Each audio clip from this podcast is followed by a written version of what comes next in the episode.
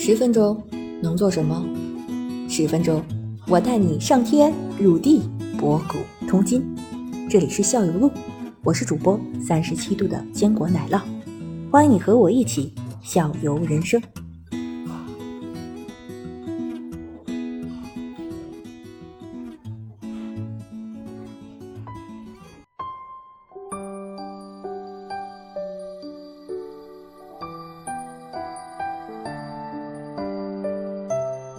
呃，都提到商务宴请了，因为我有一个同学刚毕业的时候，他就是被一个陌生人就是攀谈的过程当中，然后好像是在他的饮料里面下了一个下了药，然后就迷迷糊糊的就把他的随身的手提电脑拿走，就想到了一个问题，就是吃饭喝水有什么办法提前避免掉一些没有必要的伤害吗？不去搭讪，嗯嗯，对，因为从酒吧是吧无论在哪里吧，无论在哪里，对一个一般的地方，不是酒吧，就是麦当劳这样的一个地方，非常正常，人也特别多，就遇到一个这样的人，就是真实发生。嗯，从健康安全来说的话，其实我们肯肯定要去选择那些比较干净、卫生的餐馆。就首先你不要吃到让自己身体不舒服，然后那个尽量选择，就像你说，连锁连锁的餐馆，他已经选择连锁的餐馆了。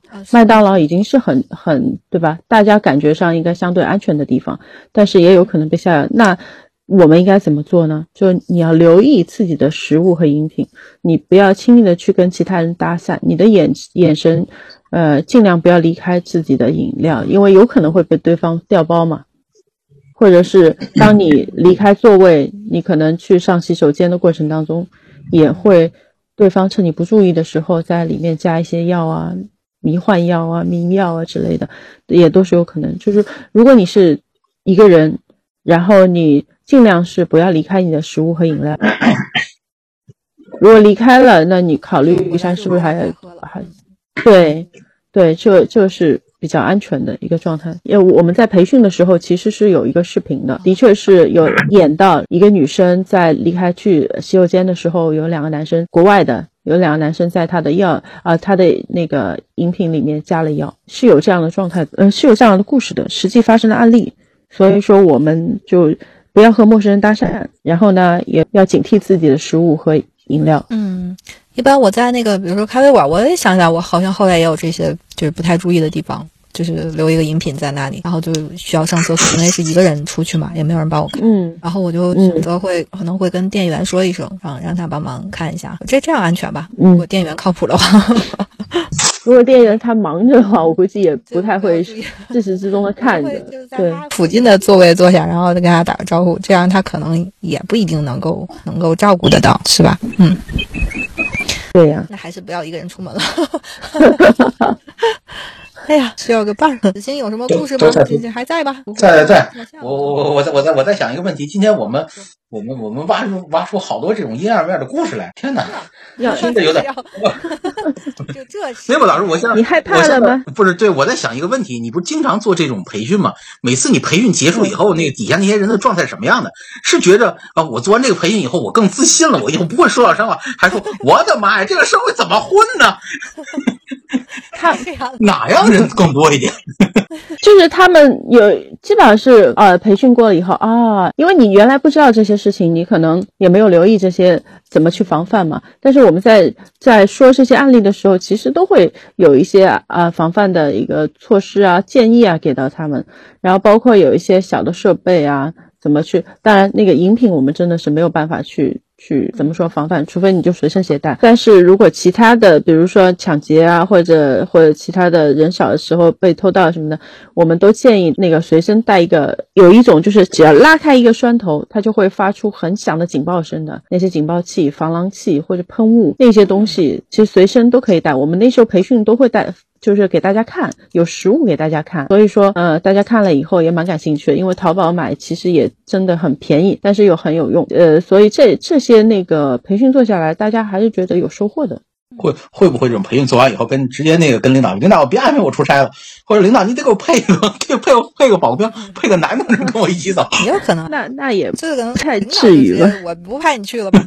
这不是啊，女同事多呀，你不拍这个拍那个都有这种要都有这种危机性，可麻烦了。因为因为什么呢？增强了还是好？对对，嗯因为安全意识是增强，但是为什么呢？就是说，比如说啊，是那个那个梅表老师，比如每个礼拜给我们分享十分钟，这个哎，今天分享一个故事，明天分享一个故事，这个这个没问题。哎，今天我们提高点，明天提高点。如果我们用专题来讲，可能比如说今天我们一个一个下午，哇哎呀，分享七八个案例，我就觉得我承我我从我来说，我都觉得有点承受不了了。我的妈呀，这防不胜防啊！真的吗？但其实 有很多案例也是日常，我们日常也会看到的。就是说，我们看到了，当时也会想，如果是我，我会怎么办？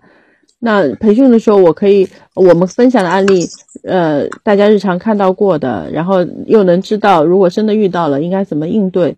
其实啊、也不一定会增加大家的那种恐恐怖心理啊什么的，反而是说，哦，要这么应对，那也可以，那我下次就知道了。有没有说你遇没遇到就比如这种情况，就是说我们做的案例分享之后，比如说我们有这个这个，比如这个分公司有几位女同事啊，嗯那个每天本来每天上班花枝招展，然后自打听完了以后，保守了，对吧？然后然后然后直接就那什么了啊，对吧？因为就是说正常情况下，我们是认为女为悦己者容这个事情很正常，但是它跟安全性之间怎么把握这个度？嗯那个梅不了，你有什么建议吗？嗯，就怎么又又要让自己呃，好像是外，表又要要漂亮外表光鲜，要光鲜，要自信，然后呢，又别那个、那个太引人注目了，还给自身带来更多的麻烦。这个怎么来平衡？平衡嘛。你如果从犯罪心理学来说的话，就是说犯罪。他要什么？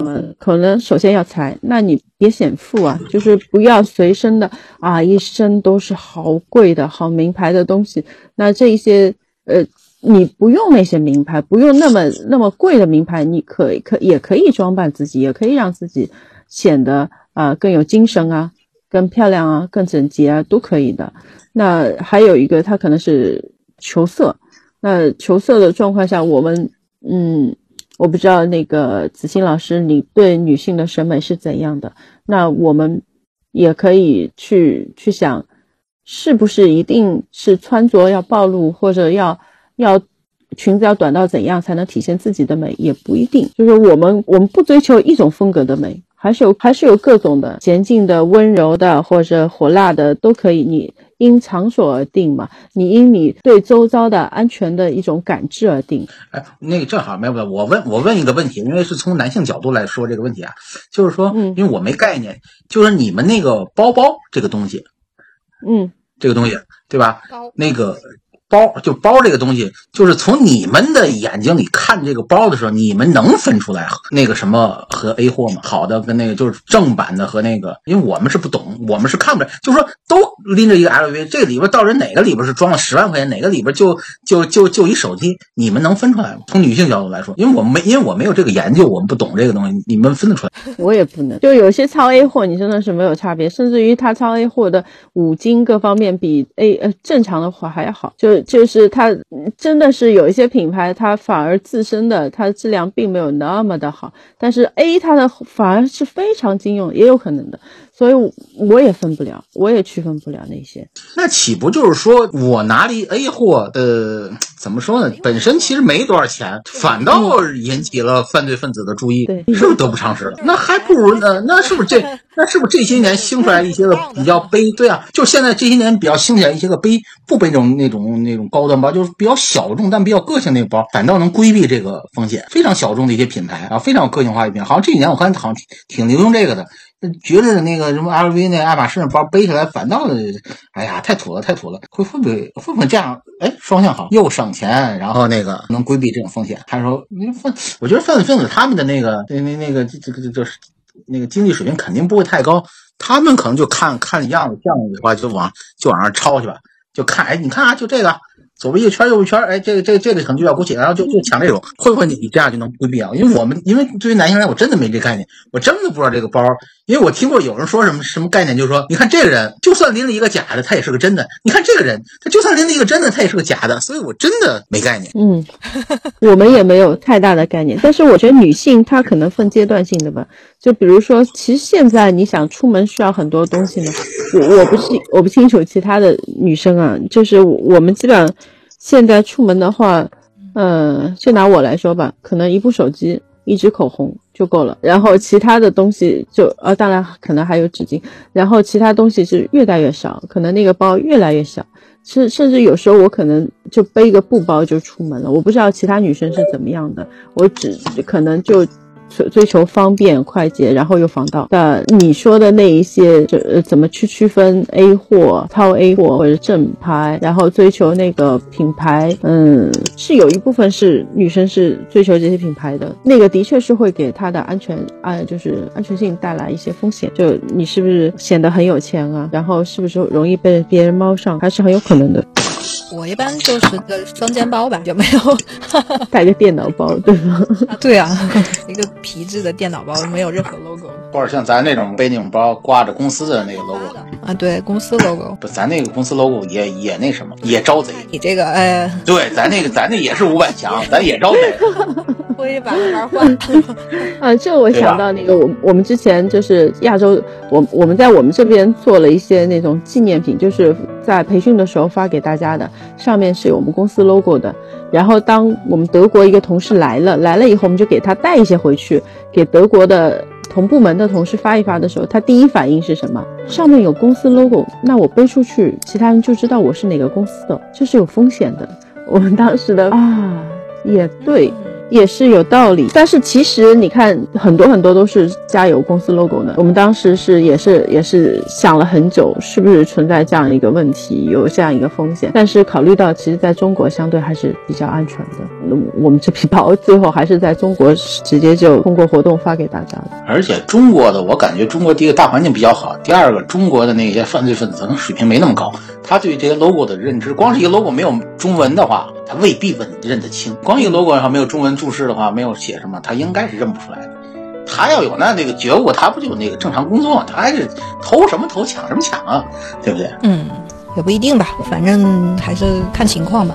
或者就刚才那个 Mabel 姐姐说的那个套取商业机密的那个人，那人家就不是看上你的财，对，看上你公司了。对，他是借这个机会跟你接近，然后探一些探一些公司的商业机密。也是有可能，那种要，但是但是那种属于商业间谍，那个级别很高的吧？那个那个就太难防了，我觉得太难防了。我觉得那个那个整整体，他那是如果是商业间谍的话，他整体水平很高的，需要通过陌生人的身份来接近你，他可以。对他那个应该是那个专题的话，再开那种专题的话更难了。那个那个应该是那种防范起要比这个难多了。咱这个就你应该是就说提前的话，就像最早的一开始我们说的节目里开始说那个那五条黄金法则，你把那个做到的话，基本上就绝大部分应该是可以规避掉的。